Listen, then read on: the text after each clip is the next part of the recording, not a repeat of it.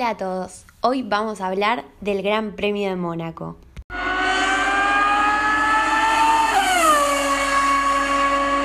El circuito callejero con más historia de toda la Fórmula 1. Durante el campeonato, Mónaco se espera con ansias debido a ciertas razones. Sí, no es solo una, sino varias, y en este podcast te vamos a contar cuáles. La historia de este circuito de hace casi 100 años cuando albergó su primera carrera allá por el año 1929. En ese entonces no existía algo parecido a la Fórmula 1 que hoy conocemos. Lo que hace único al circuito de Mónaco es su trazado, debido a que nunca cambió y se mantuvo siempre igual. Esto lo convierte en un viaje en el tiempo, debido a que los pilotos actuales toman las mismas curvas que sus históricos y así generando una única conexión con los orígenes de la Fórmula 1. Otra cosa para destacar del Gran Premio de Mónaco es el estatus social. En el ambiente de la Fórmula 1 suelen llamar a este premio como el Gran Circo. El circuito recorre las calles de Monte Carlo, un barrio del Principado de Mónaco desde hace décadas que es un sitio de reuniones para la gente más influyente del mundo, es decir, las estrellas de cine, los multimillonarios o la realeza de Europa. Esto le contribuye al circuito debido al que al ser callejero, los mejores asientos para ver la carrera están en los balcones o en los yates.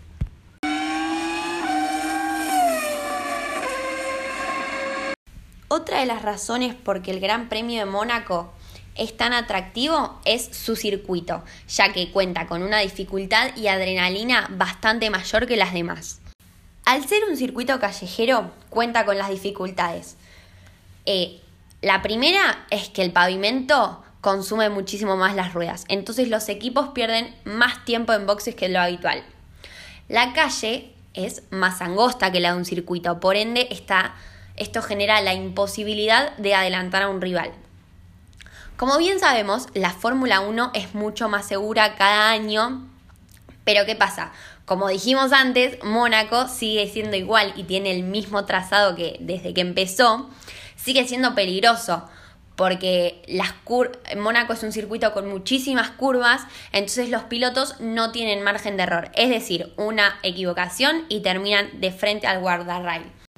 Todas estas dificultades eh, generan muchísima adrenalina tanto en los pilotos y en el público y es por eso que se dice que Mónaco es bastante cansador mentalmente y físicamente.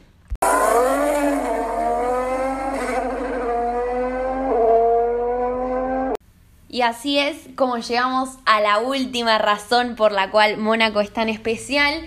Y la última es que es un circuito de gigantes, es decir, en Mónaco ganan los pilotos más grandes de toda la historia de la Fórmula 1. Eh, al ser un circuito con tanta dificultad, se, se, pone en juego las estrategias de los equipos, si el piloto realmente es bueno, si se suele equivocar, pone, pone en juego mucho el valor de las escuderías, el valor de los pilotos. Entonces, eh, todos los participantes es una hazaña que quieren imitar debido a que solo unos 34 pilotos alcanzaron la gloria en Mónaco.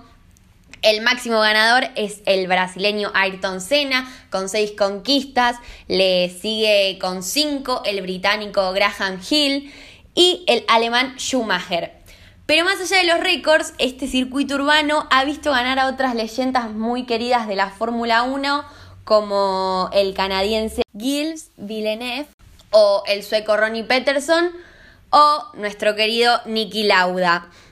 De la actual generación, los pilotos que pudieron y tuvieron la posibilidad de triunfar en Mónaco son obviamente Lewis Hamilton, eh, que tiene tres copas, Fernando Alonso dos veces, Sebastian Vettel también dos veces, Kimi Raikkonen una sola vez y Daniel Ricardo una sola vez.